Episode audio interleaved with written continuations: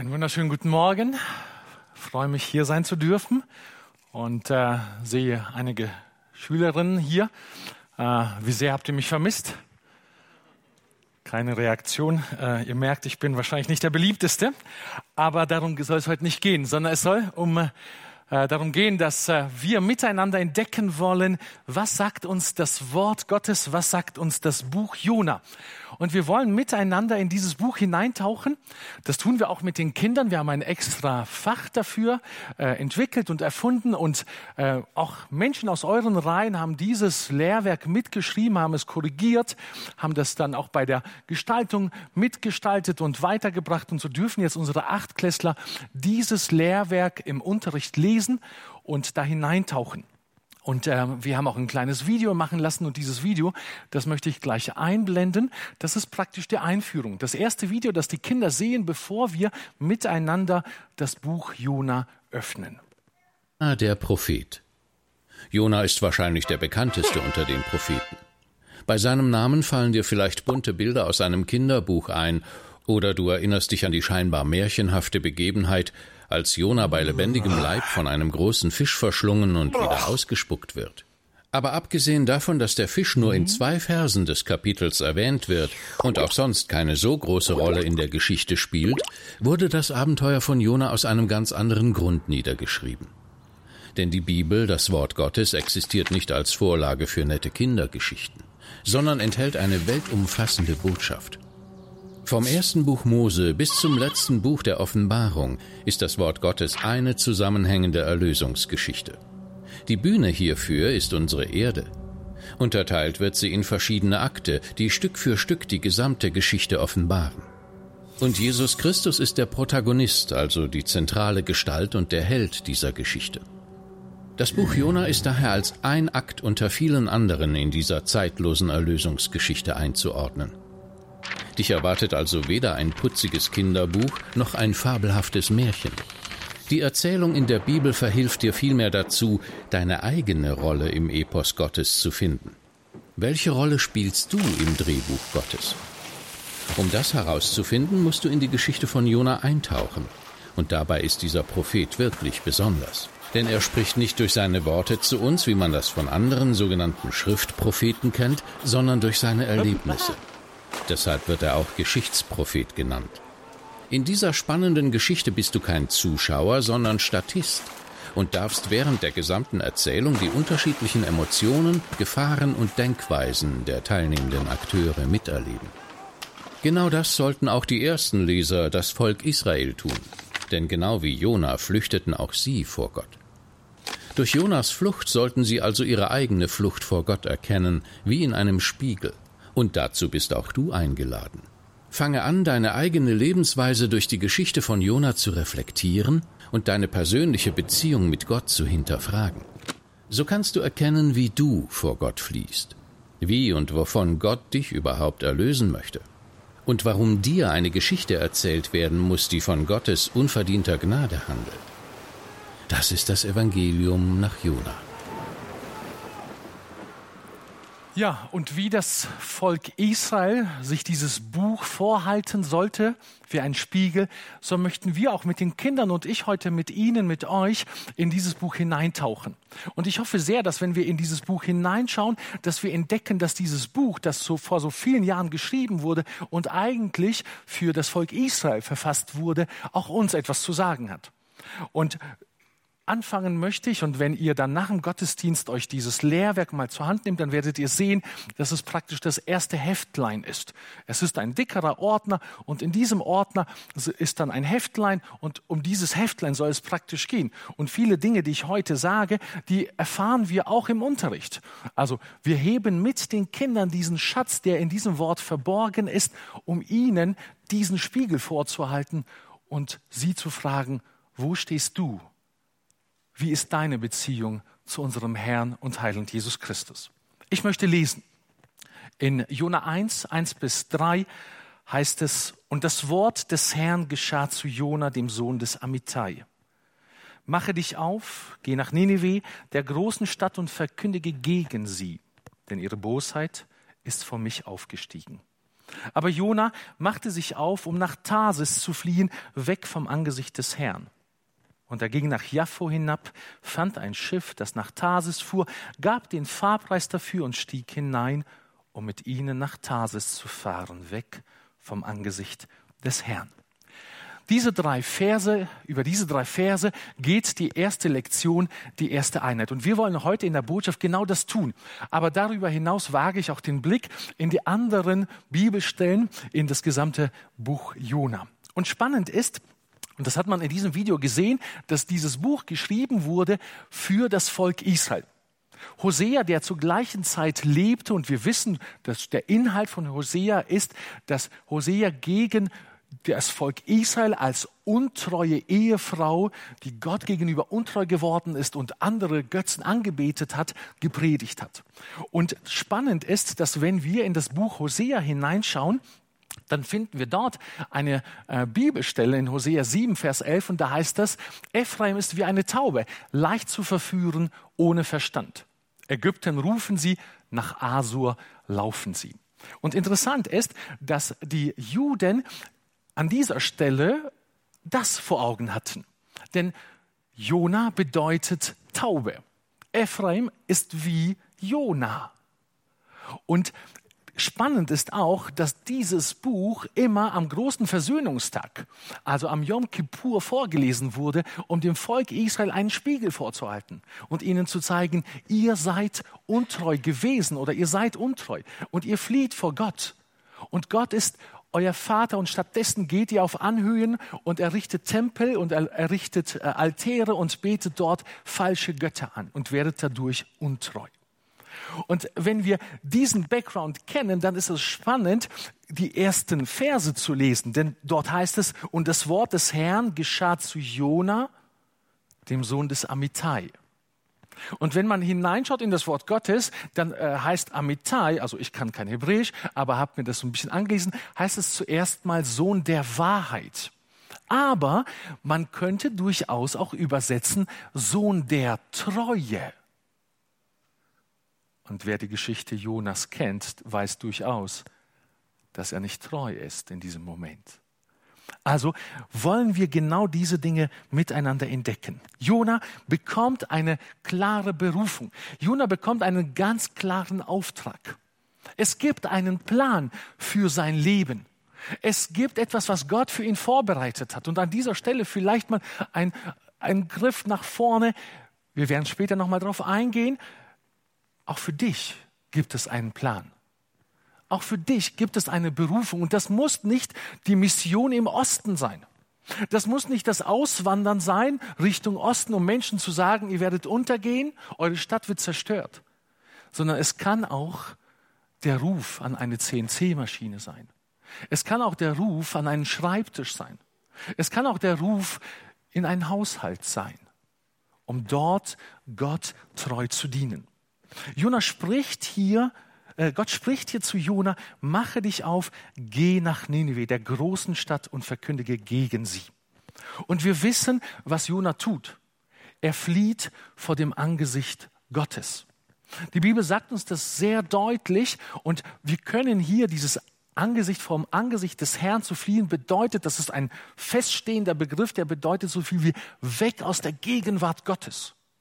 Und wenn wir mit den Kindern in diese Bibelstellen hineinschauen und die Kinder dazu ermutigen, Worte zu suchen in den ersten Kapiteln, die mit also die hinablauten oder die etwas mit heruntersteigen, hinabsinken zu tun haben, dann merken wir, dass wenn Menschen vor Gott fliehen, dass wenn Menschen vor seinem Angesicht, von seiner, vor seiner Gegenwart fliehen, dass es dann bergab geht. Und die Bibel sagt uns hier, Jona machte sich hinab, also zuerst mal geografisch gesehen, hinab nach Jaffo, einer Küstenstadt, einer Hafenstadt, um dort nach Schiffen zu suchen, die möglichst weit in die gegengesetzte Richtung gehen. Und wenn wir dann weiterschauen und im Text weitersuchen mit den Kindern, und das können Sie zu Hause gerne auch, dann merken wir, dass er aufs Schiff steigt und dort steigt er auch hinab und er legt sich hin und ein tiefer Schlaf überfällt ihn. Und als er über Bord geworfen wird, sinkt er tief hinab auf den Meeresgrund. Und das ist eine Kleinigkeit, über die man reden kann. Das ist, das ist so ein Momentum, das wir aufgreifen im Unterricht, um den Kindern deutlich zu machen, wenn du vor dem Angesicht Gottes fließt, wenn du vor dem Angesicht Gottes fließt, dann geht es hinab und dann kommt sofort ein Einspruch. Aber Herr Penner oder Herr Klause oder Herr Ewert oder wie sie alle heißen, die Lehrer, wenn ich mir die Bilder auf Insta und YouTube anschaue, dann sieht das anders aus. Das sieht gar nicht so aus, dass diese Menschen hinabsteigen, dass es ihnen nicht gut geht, dass sie sich von Gott entfernen. Und es ist spannend, mit ihnen gemeinsam genau das aufzuarbeiten und sich zu fragen, was bedeutet es, erfolgreich zu sein? Was bedeutet es, gesegnet zu sein? Was bedeutet es, sich äh, von Gott zu entfernen? Und Jona geht also hinunter in diese Hafenstadt und er nimmt dort ein, äh, ein Schiff. Und vermutlich waren es die phönizischen ähm, Schiffsflotten. Wir wissen das aus dem äh, zweiten Chronikbuch, dass äh, Salomo eine riesige Flotte gegen Westen schickte und dass diese, dass diese Boote, dass diese Schiffe drei Jahre lang unterwegs waren, bis sie wieder zurückkamen nach Israel. Also eine weite Entfernung, die weit in den Westen führte. Tarsis, vermutlich Spanien. Dort wurden dann Ladungen geholt, um zurückzuholen. Und Jona möchte an das damalige Ende der Welt fliehen. Sein Job la lautet, Richtung Osten zu gehen, aber er tut genau das Gegenteil. Er geht Richtung Westen. Warum tut er das?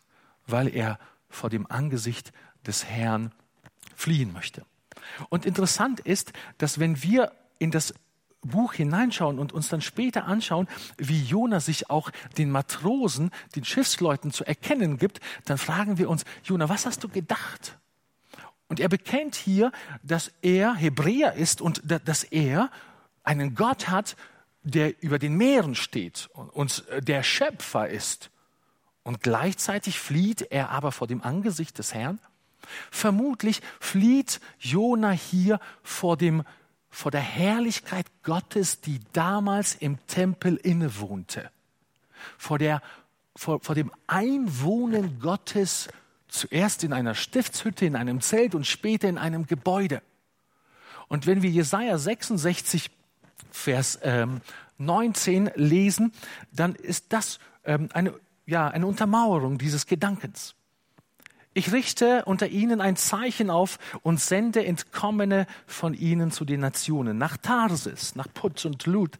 Und dann fehlt ein bisschen was, das habe ich übersprungen, die die Kunde von mir nicht gehört und meine Herrlichkeit nicht gesehen haben. Das bedeutet, dass sie die sichtbare Herrlichkeit Gottes, die auf ähm, dem äh, Thron Gottes im Tempel auf äh, dieser Bundesladeroute nicht sahen. Und sie verkünden meine Herrlichkeit unter den Nationen. Jona will also aus der Gegenwart Gottes weg, in der Hoffnung, dass er dann keinen Auftrag mehr bekommt, nach Osten zu den Feinden Israels zu ziehen, die wirklich schreckliche Dinge taten und immer wieder das Volk Israel auch überfielen und dann wirklich auf grausame Art und Weise Menschen töteten. Und an dieser Stelle ein kleiner Hinweis und ein kurzes Innehalten. Wir lesen in 1. Mose 3, Vers 8, und sie hörten die Stimme des Herrn Gottes, der im Garten wandelte bei der Kühle des Tages.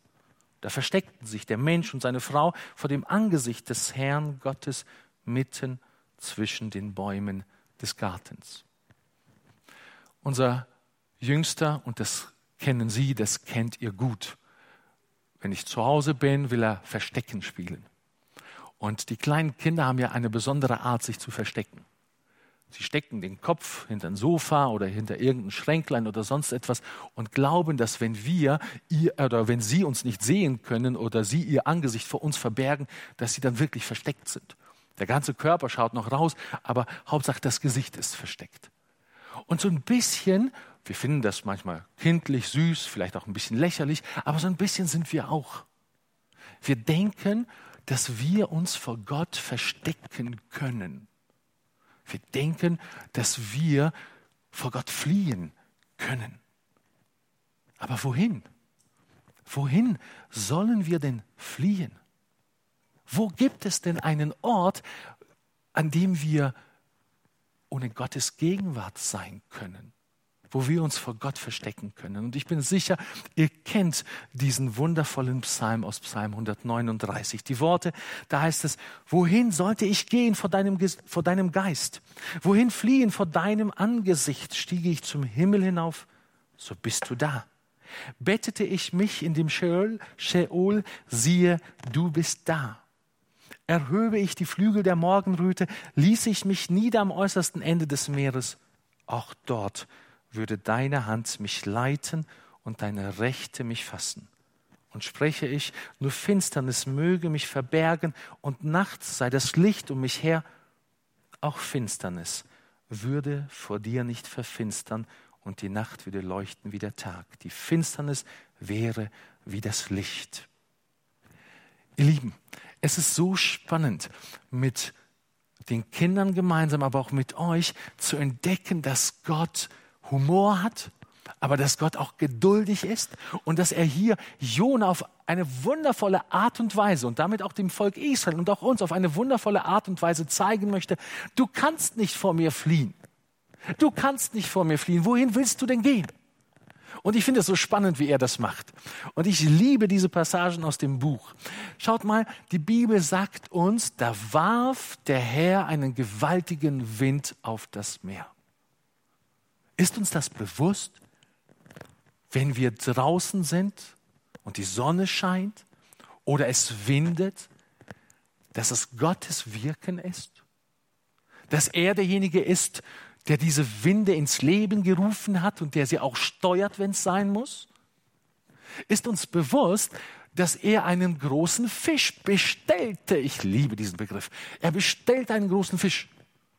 Ich bestelle einen Fisch, wenn ich einen Fisch einkaufen möchte im Laden oder wenn ich essen gehe im Urlaub, dann bestelle ich einen Fisch. Und ich weiß nicht, was da im Hintergrund alles geschieht. Wie viel Arbeit muss sein, bis so ein Fisch gefangen werden kann, zubereitet werden kann und mir serviert werden kann. Und Gott spricht und es bewegt sich ein großer Fisch an den Platz und den Ort, an dem er gebraucht wird. Und Gott spricht und dieser Fisch ist gehorsam. Er tut das, was Gott sagt. Wie störrisch sind wir im Vergleich zu der Natur, die gehorcht, wenn Gott spricht. Oder ein anderes Beispiel, da musste ich zwangsläufig an unser Haus denken. Gott bestellte einen Rizinus, eine Pflanze. Und, und sie wuchs. Und wenn man, wenn man das mal googelt, in der Gegend dort, in diesen Breitengraden, braucht diese Pflanze vier bis sechs Monate, um bis zu sechs Meter hoch zu werden. Und die Blätter dieser Pflanze, die sind 30 Zentimeter bis 70 Zentimeter groß. Und die spenden wundervollen Schatten. Genau das, was Gott beabsichtigte. Wir haben bei uns im Eingangsbereich einen Bonsai. Wir mögen den, der sieht gut aus, ein bisschen stylisch und dann haben wir einen gekauft anfangs bei einem größeren gelb-blau äh, markierten Laden. Hat nicht so funktioniert. Einen weiteren gekauft. Mittlerweile steht der dritte. Und wir kriegen es nicht hin, dass dieser Baum ordentlich wächst. Und ich bin Biolehrer. Und das funktioniert nicht. Wir schaffen das nicht, dass dieser Baum ordentlich wächst. Das ist so ein, so ein komisches Gerüst bestehend aus Ästen und er will einfach nicht, nicht ordentlich blühen oder nicht ordentlich Blätter tragen. Und Gott spricht und über Nacht wächst ein Baum, der vier bis sechs Zentimeter hoch wird. Was für einen genialen Gott haben wir? Was für einen wundervollen Schöpfer haben wir? Ist uns bewusst, dass wir Kinder dieses Gottes sind? Und das nächste finde ich auch spannend. Bis 2005 wurde diese Bibelstelle immer wieder angeführt als Beweis dafür, dass die Bibel nicht wahr ist. Dass die Bibel lügt, dass da Unwahrheiten drin stehen. Denn dieser Rizinus ist giftig. Und die Biologen haben gesagt, es gibt keine Würmer, die giftige Pflanzen mögen. Das geht nicht. Aber 2005, 2005 wurde ein Nachtfalter entdeckt, der Bärenspinner. Und die Raupe von diesem Nachtfalter, der nachts aktiv ist, und wenn wir in das Wort Gottes hineinschauen, wann hat Gott diesen Wurm geschickt? in der Nacht zum Morgen hin. Und dieser, diese Raupe von diesem Nachtfalter ernährt sich von dieser Pflanze. Entgegen allen Wissens. Und ihr Lieben, wir sind so verkopft, wir legen so viel Wert auf die Naturwissenschaften und auf unsere äh, gelehrten Menschen in unserer Gesellschaft. Und Gott hat vor tausenden Jahren etwas gesagt und es ist die Wahrheit. Und wir brauchten tausende von Jahren, um zu begreifen, das ist die absolute Wahrheit. Und wenn Gott spricht, dann kommt ein Wurm und dann frisst er diese Pflanze an und sie verdorrt. Und Gott bestellte einen Ostwind. Wie spannend ist das denn? Wohin sollen wir gehen? Wohin wollen wir fliehen? Auch Jona. Auch Jona konnte nicht vor dem Angesicht Gottes fliehen. Und Gott setzt die Natur und Gott setzt die Tierwelt in Bewegung, um diesem Mann zu zeigen, hey, das ist dein Auftrag. Geh nach Osten in die große Stadt. Und dieser Mann tut es, widerwillig, aber er tut das. Er geht in diese Stadt hinein, eine Tagesreise, sagt uns die Bibel, und dort hält er vielleicht die kürzeste evangelistisch, äh, evangelistische Botschaft. Im Hebräischen sind es fünf Wörter.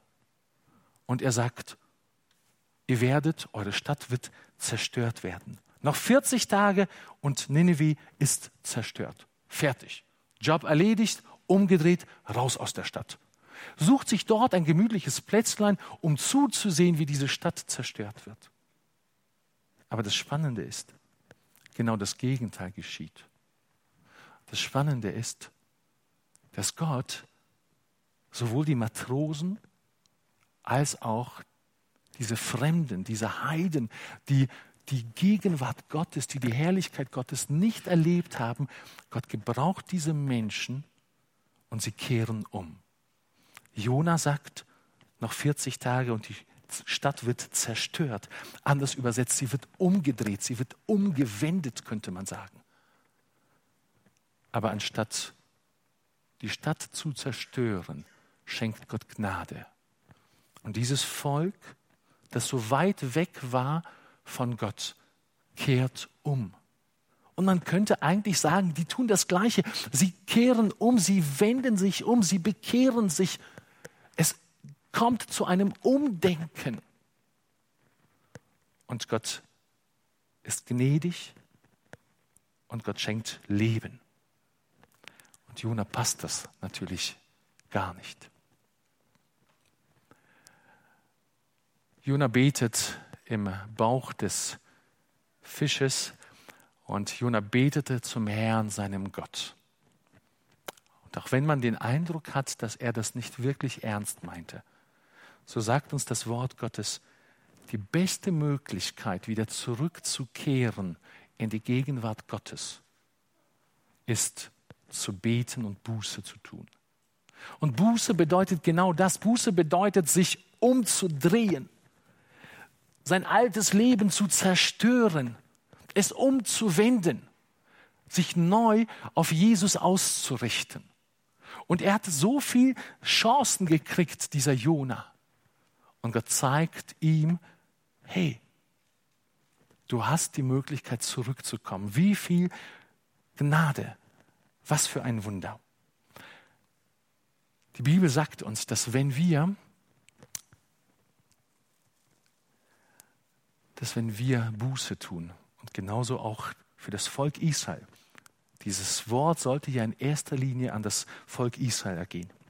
Und mein Volk, über dem mein Name ausgerufen ist, demütigt sich. Und sie beten und suchen mein Angesicht und kehren um von ihren bösen Wegen. Dann werde ich vom Himmel her hören und ihre Sünden vergeben und ihr Land heilen. Und im Matthäusevangelium nimmt Jesus Bezug auf diese Geschichte. Und er sagt, Männer von Ninive werden aufstehen im Gericht mit diesem Geschlecht und werden es verdammen, denn sie taten Buße auf die Predigt Jonas. Und siehe, mehr als Jona ist hier. Ihr Lieben, das Volk Israel sollte durch das Lesen von diesem Buch, von dieser Geschichte überführt werden. Es sollte wie ein Spiegel vorgehalten werden und ihnen deutlich machen, ihr seid auf dem falschen Weg, kehrt um, lasst ab von eurem alten Leben, richtet euch neu aus. Wir hören genauso dieses Buch oder diese Worte aus diesem Buch. Auch Gott hält uns heute einen Spiegel vor. Und er lädt uns ein. Und er will wissen, wohin gehst du? In welche Richtung bist du unterwegs? Und ihr Lieben, wie viel mehr haben wir? Die Menschen damals eine kurze Predigt aus fünf Worten und einen Jona, einen mehr oder weniger treuen, gehorsam, ungehorsamen Propheten. Wir haben heute so viel mehr. Wir haben den Heiligen Geist, wir haben das Wort Gottes, wir haben Jesus Christus, der an unsere Herzenstür klopft und sagt, ich möchte hier einziehen. Ich möchte dein Herr sein. Und wenn wir zu ihm, wenn wir uns zu ihm wenden, dann sagt die Bibel, wird Gott sein Angesicht über uns nicht hinwegnehmen. Ich möchte lesen, der Herr segne dich und behüte dich. Der Herr lasse sein Angesicht über dir leuchten und sei dir gnädig. Der Herr erhebe sein Angesicht auf dich und gebe dir Frieden. Lieben, wir leben, wir dürfen in der Gegenwart Gottes leben. Und ich möchte mit euch gemeinsam ein wenig hineintauchen in einige Anwendungen. Was können wir für uns herausnehmen? Was können wir mitnehmen aus diesem Buch? Und das Erste, was ich sagen möchte, ist, wir leben in einer Gesellschaft, und das ist etwas, was wir den Kindern deutlich machen möchten und auch immer wieder deutlich machen. Schaut hinein, schaut hinein in die Gesellschaft. Lasst euch nicht blenden von diesen wundervollen Videos und von diesen wundervollen Bildern, die ihr auf euer Smartphone bekommt. Schaut tiefer. Schaut hinter die Kulissen. Schaut auf die Entwicklung dieser Menschen, wie auch immer sie heißen. Und wenn wir in das Wort Gottes hineinschauen, dann sehen wir, dass das Wort Gottes sagt, dahingegeben hat Gott sie. Und das waren Worte, die, die mich damals berührten. Ich war 13 Jahre alt, als dieses Wort gepredigt wurde und als ich merkte, ich gehöre dazu und ich muss mein Leben ändern. Darum hat Gott sie dahingegeben, in die Begierden ihres Herzens, in die Unreinheit, ihre Leiber untereinander zu schänden und so weiter. Deswegen hat Gott sie dahingegeben in schändliche Leidenschaften oder und wie sie es nicht für gut fanden, Gott anzuerkennen, hat Gott sie dahingegeben, in einen verworfenen Sinn zu tun, was sich nicht gebührt. Mit den Kindern zu erarbeiten, dass dieses Dahingegebensein ein Absteigen in die Sünde ist, eine Eskalation ist, die immer tiefer geht und die uns gefangen nimmt, ist spannend und gleichzeitig so wichtig deutlich zu machen, wir leben in einer Gesellschaft, die von Gott dahingegeben worden ist, weil wir Gott nicht anerkennen, weil wir uns bewusst aus seinem Angesicht entfernen, weil wir uns bewusst aus seiner Gegenwart entfernen. Und ihr Lieben, wie oft tun wir das? Wie oft entfernen wir uns von unserem himmlischen Vater? In der letzten Woche und in der kommenden Woche bekomme ich, oder ich bekam bereits Besuch und in der kommenden Woche werde ich wieder Besuch bekommen. Das bedeutet, Eltern kommen mit ihren Kindern an die Schule, um die Schule kennenzulernen. Und ich mache eine kleine Tour durch das Schulgebäude und zeige verschiedene Dinge und versuche auf einige Dinge aufmerksam zu machen. Und mir gibt es, und ich habe da eine, eine Sache, ich versuche das mit so einem chemischen äh, Versuch zu verdeutlichen, eine Sache, die mir so wichtig ist. Viele Eltern kommen und sie wissen, dass wir nicht genug Plätze haben und es viele Anmeldungen sind. Dann versuchen sie Werbung für ihre Kinder zu machen. Und äh, dann erzählen sie, wie toll sie sind und dass sie hochbegabt sind und was sie alles schon gut können. Und ich höre mir das alles an und das schon seit einigen Jahren. Und ich merke, darum geht es doch gar nicht. Das ist doch gar nicht so wichtig. Und wenn ich eine Sache erwähnen darf, wenn ich eine Sache sagen darf, dann ist es die, dass es einen Unterschied macht, ob ein Kind die Schule gut meistert oder nicht. Und das ist nicht die Intelligenz oder das ist nicht die kognitive Fähigkeit, sondern das ist der Gehorsam. Und es ist spannend, das beobachten wir durch die Bank hinweg, dass es Kinder gibt, die sehr intelligent sind, eine hohe Auffassungsgabe haben, viele Dinge schnell verstehen können, Transferleistungen schaffen, aber einfach ungehorsam sind. Nicht das tun, was wir ihnen sagen auf uns nicht hören, nicht gehorchen.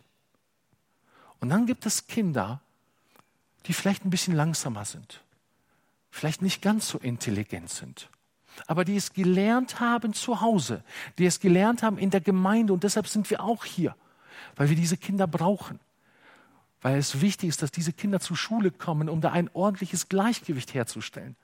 Und diese Kinder haben gelernt, gehorsam zu sein. Sie hören zu. Sie gehorchen, sie tun das, was wir ihnen sagen.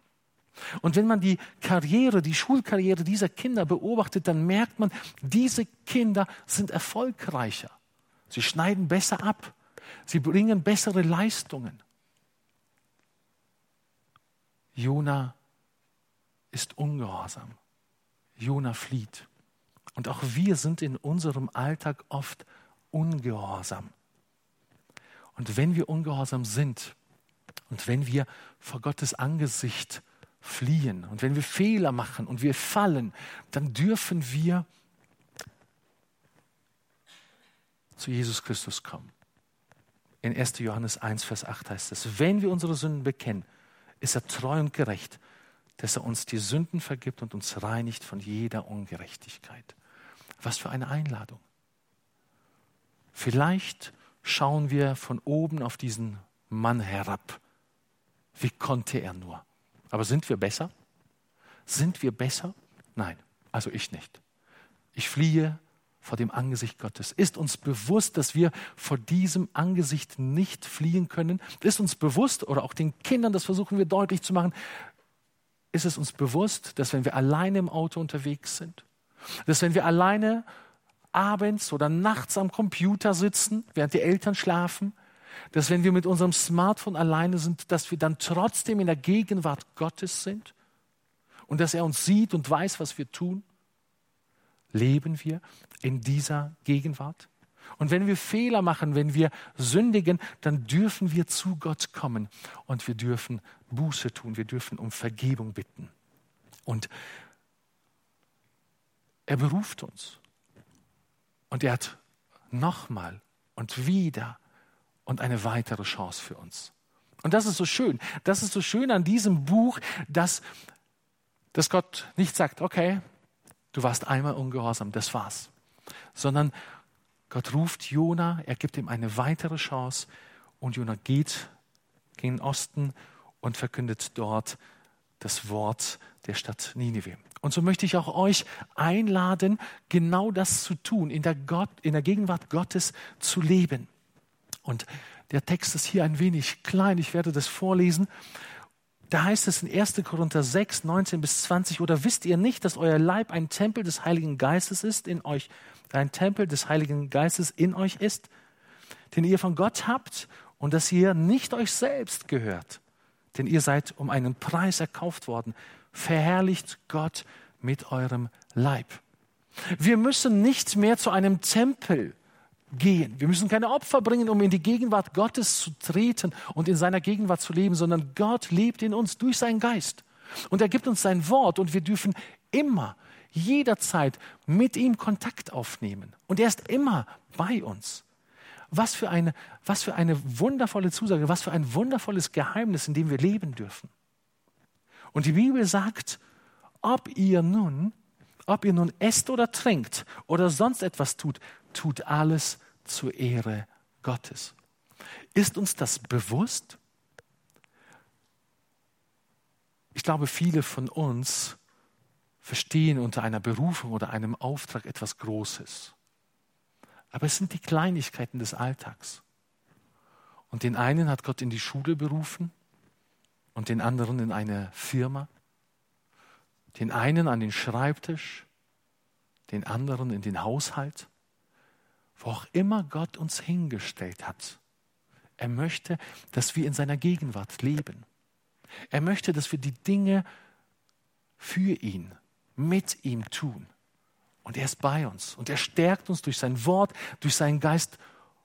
Und das tun wir nicht um unserer selbst willen, sondern wir tun das für ihn. Und das ist das Besondere hier. Gott ermutigt uns, zu seiner Herrlichkeit zu leben, für ihn da zu sein, ihn zu anbeten, ihn zu verherrlichen. Es geht nicht um deine Bedürfnisse und es geht nicht um deine Emotionen. Und Jona ist uns da ein gutes Beispiel, das lesen wir dann in den letzten Kapiteln des Buches, dass er traurig ist und dass er sauer ist und dass er unzufrieden ist. Aber es interessiert niemanden, wie Jona sich fühlt. Es geht um mindestens 120.000 Menschen, die umkehrten und die Buße getan haben. Es geht um Gottes Herrlichkeit, es geht um seine Gnade, die er an dieser Stadt erweist. Wie oft stellen wir oder wie oft stelle ich mich in den Mittelpunkt und will wichtig sein? Und meine Emotionen und meine Gedanken und fühle mich vernachlässigt oder nicht beachtet genug. Aber darum geht es nicht. Es geht darum, wenn wir in der Gegenwart Gottes leben, dass wir ihn verherrlichen, dass wir ihn in den Mittelpunkt ste stellen. In Römer 11, 36 heißt es, denn aus ihm und durch ihn und zu ihm hin sind alle Dinge. Ihm sei die Herrlichkeit in Ewigkeit. Amen. Und es sind nicht nur die einfachen Dinge des Alltags, sondern die Bibel ermutigt uns genauso zu wachsen. Und wenn wir unsere täglichen Aufgaben erledigt haben und treu waren in dem Dienst, wo auch immer das ist, dann sagt das Wort Gottes, wachset aber in der Gnade und Erkenntnis unseres Herrn und Retters Jesus Christus. Ihm sei die Herrlichkeit sowohl jetzt als auch bis zum Tag der Ewigkeit. Amen.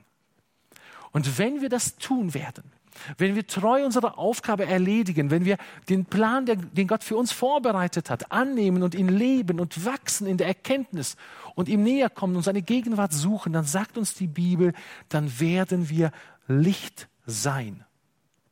Und wir werden Licht sein, um wiederum auf ihn aufmerksam zu machen. Er ist der Mittelpunkt. Um ihn geht es. Ich möchte mit einem Beispiel schließen. Wir müssen Klassenarbeiten schreiben wie an jeder anderen Schule auch. Und wenn Schüler Klassenarbeiten schreiben und nicht alle sind Christen oder kommen aus christlichen Elternhäusern, dann kommt es hin und wieder dazu, dass Kinder versuchen abzuschreiben, dass sie versuchen zu spickeln und sich anderer Mittel bedienen. Und ähm, wir arbeiten meistens nebenbei. Wir lesen Sachen, schreiben E-Mails, bereiten Sachen vor. Und die Kinder schreiben dann, und das sieht man dann auch vor allem bei den Zehnklässlern, wenn sie dann über drei Stunden beispielsweise eine Prüfungsvorbereitung oder so eine Simulation, Simulation schreiben, dann merkt man sehr, sehr zügig, sehr schnell, ob Kinder versuchen zu betrügen. Und das kennt ihr aus den Familien auch. Wenn Kinder etwas verbrochen haben, dann verbergen sie ihr Angesicht, dann sind sie nicht bereit, uns in die Augen zu schauen. Und auch die Kinder in der Klasse verhalten sich komisch und man merkt sofort, da stimmt was nicht. Und manchmal denke ich dann, ach komm, warum beraubst du dich selbst des Segens? Oft sind sie dann so zappelig und es dauert mehrere Minuten. Manchmal ist es vielleicht ein bisschen gemein, aber auch spannend zu sehen, wie sie sich einfach nur um diesen Spickzettel bemühen und versuchen da irgendwie drauf zu schauen. Die hätten so viel mehr davon, wenn sie sich damit auseinandergesetzt hätten, ordentlich fokussiert in die Klassenarbeit reingegangen wären. Aber so sind wir Menschen. Und ich möchte das gar nicht vorwurfsvoll sagen, weil ich möchte bewusst den Blick auch auf mich und auf euch lenken. Sind wir da nicht anders? Wie oft verstricken wir uns in Sünde und in Gewohnheiten und in Dinge, die uns von Gott und seiner Gegenwart ablenken oder wegführen. Und das Buch Jona ermutigt uns, zu erkennen, wo wir stehen und wo wir uns vor Gott entfernen, Buße zu tun, umzukehren und zu ihm zu kommen. Und Gott gibt uns eine Chance. Und Gott ist da und er sagt, du bist herzlich eingeladen, in meiner Gegenwart zu leben. Ich möchte mit diesem Segen schließen und dann lade ich euch ein zum Gebet. Der Herr segne dich und behüte dich. Der Herr lasse sein Angesicht über dir leuchten und sei dir gnädig. Der Herr erhebe sein Angesicht auf dich und gebe dir Frieden. Amen.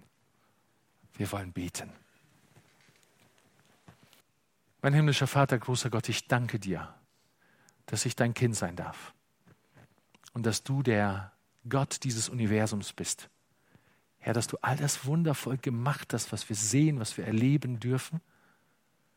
Und wir dürfen in die Natur, auch jetzt, wenn die Sonne scheint und es langsam Frühling wird oder der Frühling kommt, dürfen wir erleben und sehen, was für ein wundervoller und herrlicher Gott du bist.